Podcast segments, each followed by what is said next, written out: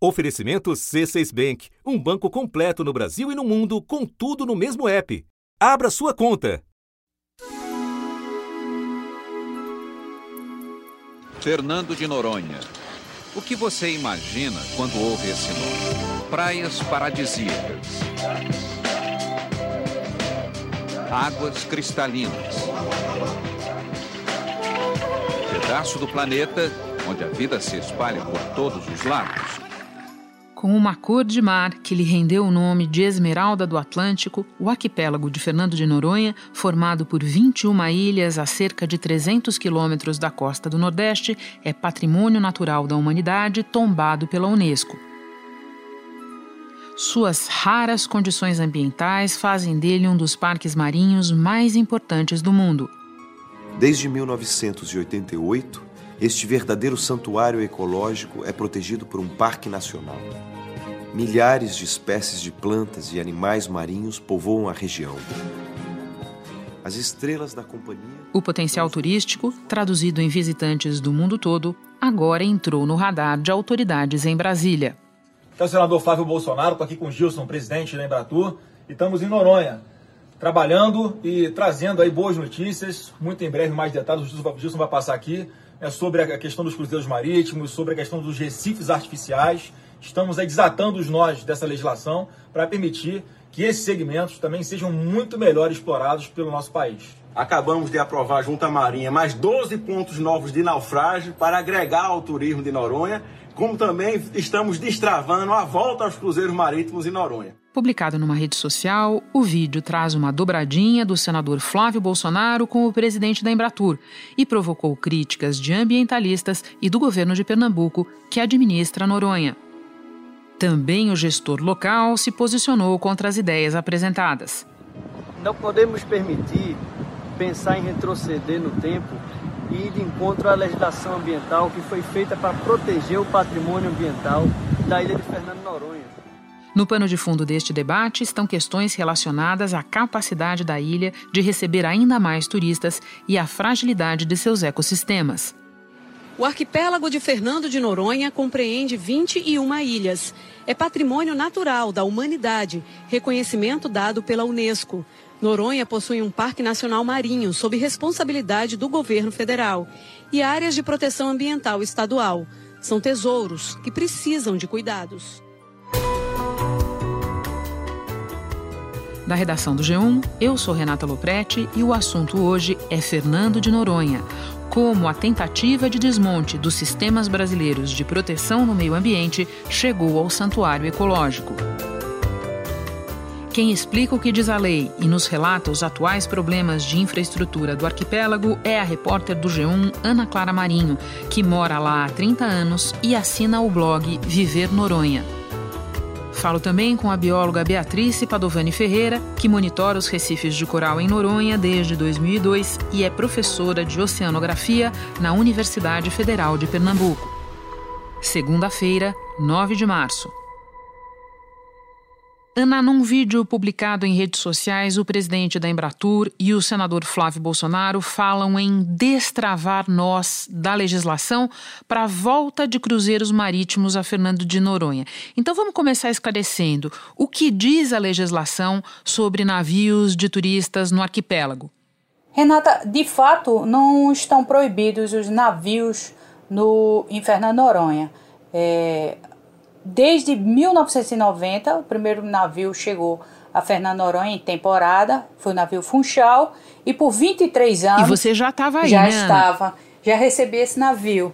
E naquela época era um navio para 400 turistas. Foram realizadas temporadas é, com, com paradas uma vez por semana na ilha, com turistas é, que passavam o dia em Fernando Noronha e seguiam.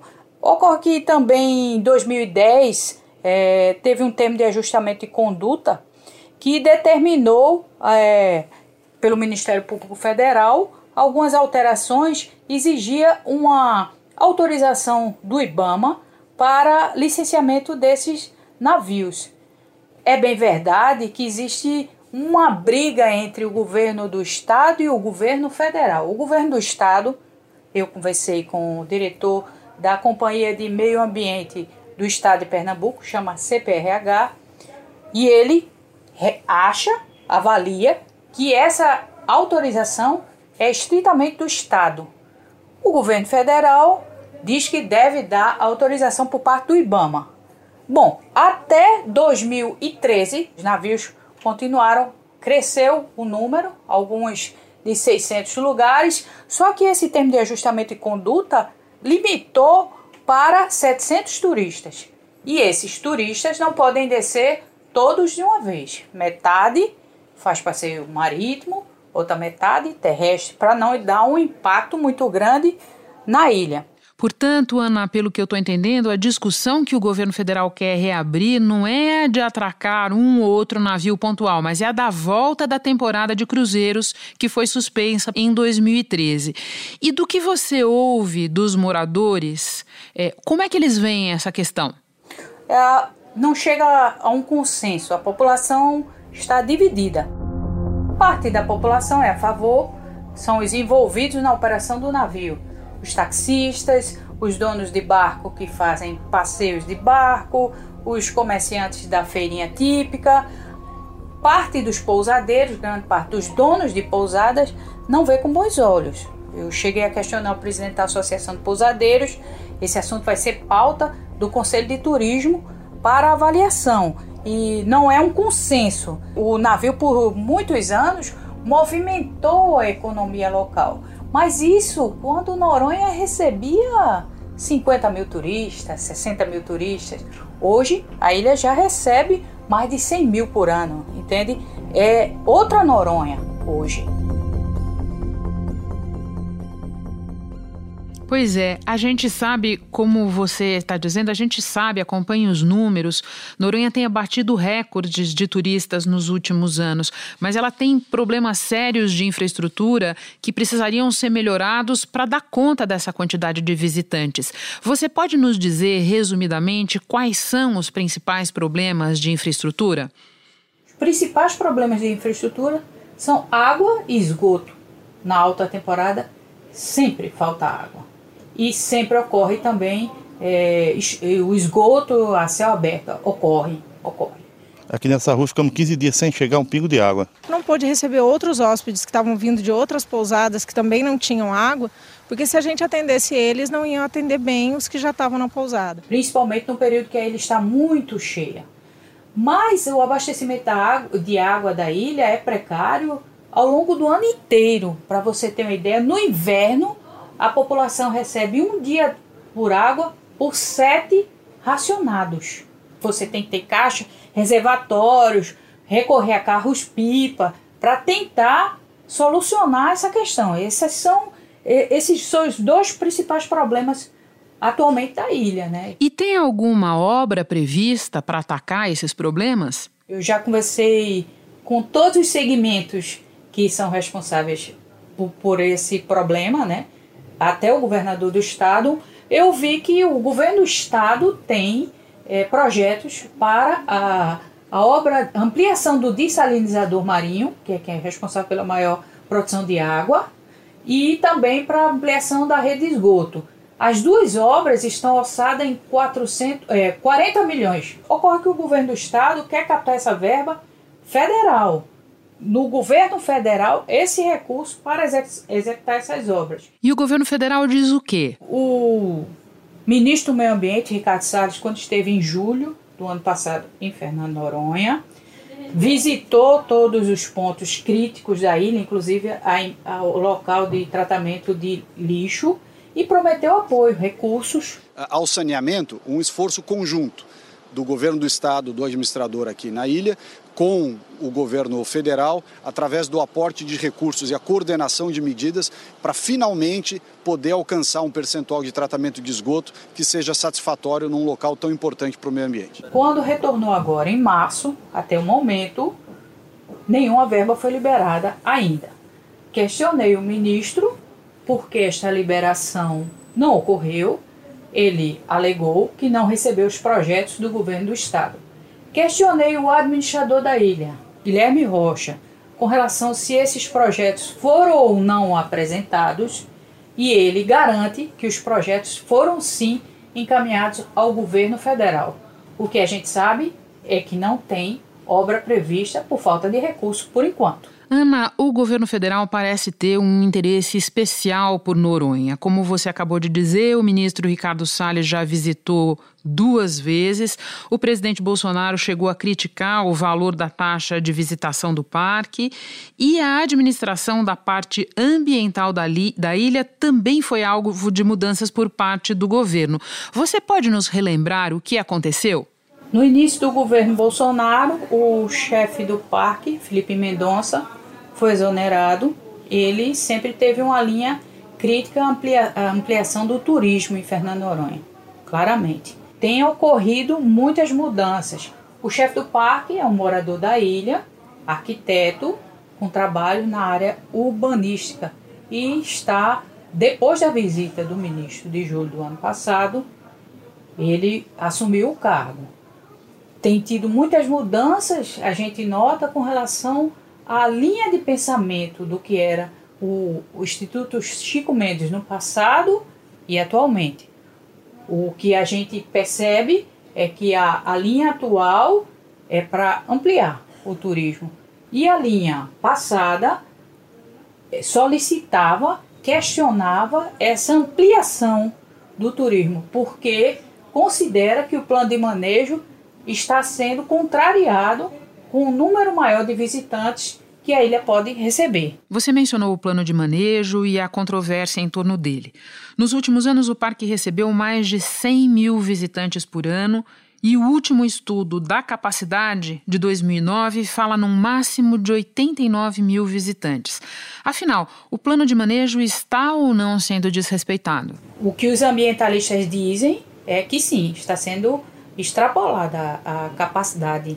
Em 2019, a ilha recebeu 106 mil. Todo ano cresce. Nos últimos anos tem crescido. E o que é, uma das pessoas que defendia, que, que apontava que o plano de manejo estava sendo contrariado era o próprio Felipe Mendonça.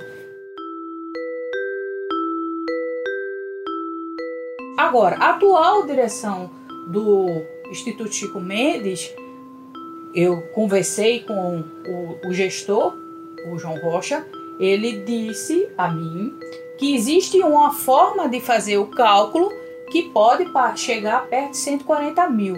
Então a lei tem várias interpretações. Até onde eu sei, eu sabia que o número era 89 mil. Se tem uma nova fórmula de calcular, se vai chegar a 140, 150 mil, eu vou precisar que alguém me ensine a fazer essa conta porque eu acompanhava o raciocínio do que os ambientalistas e o que estava escrito no plano de manejo até então, né? Ana, e agora para acabar mesmo, na condição de alguém que está aí há 30 anos, não só vivendo, mas trabalhando, te parece possível, razoável, o arquipélago arcar com algo como 140 mil turistas por ano? Eu acho que é muito. Eu considero que é muito. Eu acho que para que a ilha pode até receber, desde que tenha a infraestrutura. Eu acho que a gente não pode ficar sem água, não pode e, e o meio ambiente não comporta é, não ter o tratamento de esgoto. É, antes de mais nada, a gente tem que lutar pela ilha. A ilha é um dos poucos patrimônios, né? um patrimônio, uma joia rara, com um ecossistema delicado, rico, que precisa ser preservado. Bom, hora de conversar com a bióloga Beatriz Padovani. Antes eu me despeço de você, Ana. Muito obrigada pelas informações. Bom trabalho aí. Muito obrigada.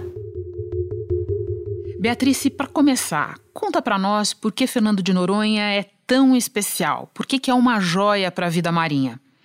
Bom, bom, Fernando de Noronha é, é super especial, né? Porque é uma é uma ilha oceânica tropical, né? Uma das poucas aqui na, nos trópicos desse lado do Atlântico Sul.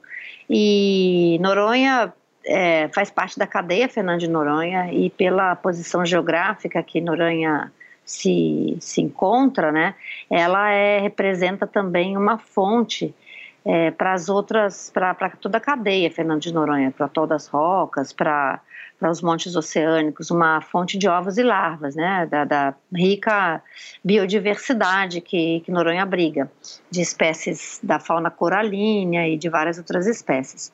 Noronha abriga espécies endêmicas. Explica para nós espécies endêmicas, por favor, Beatriz. Espécie endêmica, é, é, a gente fala do endemismo, né, que é quando uma espécie ocorre num lugar apenas. Né? Então, você pode ter um endemismo para uma região biogeográfica de larga escala, você pode ter um endemismo super restrito, assim, numa pequena ilha. Né? Noronha tem alguns endemismos únicos, né, espécies que, que socorrem ali, por exemplo, em rocas, né, na cadeia na cadeia de Fernando de Noronha. Então, é, tem algumas poucas espécies que têm esse tipo de endemismo. Tem algumas espécies de coral que também são endêmicas do Brasil, né? E isso significa que se essa espécie se perder nesse lugar, ela se perde em todos os outros lugares também. Então a gente tem que tomar mais cuidado com essas espécies. Você monitora a saúde dos recifes em Noronha desde 2002. Qual é o status deles hoje? Olha, a gente faz monitoramento lá regularmente, né, como você falou, desde 2002, e a saúde dos recifes de lá é muito boa, apesar de a gente estar tá evidenciando aí nos últimos anos uma intensificação na frequência de fenômenos de branqueamento, que é quando a temperatura da água atinge níveis anômalos, né, acima da média climática anterior que podem levar à morte dos corais. Apesar da gente registrar esses fenômenos, os corais têm se recuperado bem, causado em grande parte pela, pelas uh, medidas de conservação, né? Porque a gente sabe, é sabido que a manutenção geral de, da saúde de um ecossistema ajuda com que ele se recupere melhor de eventos de estresse. Uma pergunta sobre um risco específico relacionado às carências de infraestrutura de Fernando de Noronha. O esgoto é uma ameaça para esses recifes? Com certeza pode ser, na medida que você aumenta o número de, de pessoas na ilha, que esse esgoto não tem tratamento adequado, né? de vez em quando a gente tem os fenômenos de chuva intensa em Noronha, então isso pode acabar impactando é, os recifes de coral. Bom, esgoto impacta tudo, né? A gente não ter tratamento de esgoto é um problema, saneamento básico é um problema do Brasil inteiro. Diante é, de tudo que você está é, me descrevendo, como é que você vê a possibilidade aventada pela Embratur de retomar a temporada de cruzeiros na ilha? Vai depender muito de como que é, esses visitantes vão, vão ter espaço, ser tratados e o que, que é, o quanto de resíduos eles vão deixar ali na ilha, ou seja, o uso que eles vão fazer da ilha é o que é mais preocupante. Noronha é um lugar que me parece que já está bastante bem no limite da sua capacidade de carga e os cuidados que vêm sendo tomados nos últimos anos, eu acho que é justamente para deter essa expansão é, para que é, Noronha continue sustentável por muito tempo. Certamente é um ambiente com uma capacidade de carga bastante limitada. E quais são os possíveis impactos da criação de recifes artificiais? Por meio de naufrágios de estruturas. O presidente da Embratur fala na aprovação pela Marinha de 12 novos pontos de naufrágio. Bom, recifes, recifes artificiais, né, quando você fala em naufrágio, ele não é um recife artificial, ele é uma estrutura artificial que está sendo colocada no mar. Ela vai causar um impacto certamente nesse ambiente, vai causar uma interferência e essa interferência tem que ser muito bem ponderada, muito bem é, avaliada, porque é, você está interferindo no ambiente natural, num ambiente natural que está em equilíbrio, que é fruto de uma evolução de milhões de anos e um esforço recente humano de conservação desse ambiente. Então essa interferência eu vejo com muita preocupação, principalmente sabendo que é, a normativa que regulamentava, que precisava com certeza de, de, de, melhorias, né, porque ela já é de 2009. A instrução normativa estabeleceu cuidados para evitar alterações duradouras ou permanentes nos ecossistemas que possam afetar o equilíbrio ecológico e os estoques pesqueiros. O documento afirma a necessidade de licenciamento ambiental. Foi revogado, então hoje em dia a gente não tem nenhuma certeza de como que isso vai ser, vai ser como é que vai ser tratado em termos de, de avaliação de impacto. Em junho do ano passado, o atual presidente do IBAMA, Eduardo Bin, revogou a instrução normativa e definiu que até a publicação da nova regra, os recifes artificiais serão licenciados com base em critérios técnicos do próprio IBAMA.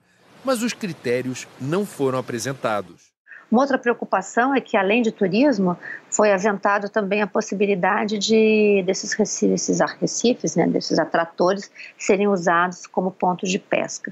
E, e esses atratores, eles, como o nome já diz, atraem recursos pesqueiros de outras localidades adjacentes e os disponibiliza para a pesca com maior facilidade, aumentam a capturabilidade. Para você aumentar a, a, mortalidade por pesca em determinada é, é, região, né, de, de vários estoques pesqueiros, você tem que conhecer muito bem a capacidade de reposição desses estoques. E a gente, no momento, não conhece isso. Né? O equilíbrio em Noronha, a pesca sustentável é mantida por um equilíbrio entre o uso e não uso é do parque. Não existe uma gestão pesqueira super eficiente que não seja por essa medida. Então, aumentar o esforço, digamos, aumentar a mortalidade por pesca por meio desses atratores também pode trazer prejuízos e sobrepesca que vão afetar as comunidades pesqueiras locais. Beatriz, para encerrar, com base na sua larga experiência, qual é a principal ameaça para Fernando de Noronha hoje? Olha, a principal ameaça, com certeza, é a própria é, é essa beleza, né, esse atrativo que Noronha representa, é, é, não ser visto como uma coisa que tem que permanecer é, oferecendo bens e serviços para gerações atuais e para as futuras também. A gente não pode pensar a curto prazo, a gente tem que pensar a longo prazo. A gente tem que enxergar a natureza com muito respeito, com muito cuidado. Isso passa é, pelo que a ciência pode trazer e pode ajudar, e a ciência não é feita de uma, duas pessoas, é feita de um conjunto de pessoas, é feita de debates, às vezes até de opiniões divergentes, passa pela comunidade local, que também tem que vive lá, né, e tem que que, que ser ouvida e passa por muito bom senso. Então, eu acho que nosso grande ameaça é que a gente não consiga ter essas coisas todas juntas no lugar, mas tem fé que vamos ter e que o bom senso vai prevalecer. Beatriz, muito obrigada pelos teus esclarecimentos. Bom trabalho para você. Obrigada também, Renata. Muito obrigada. Eu fico por aqui. Até o próximo assunto.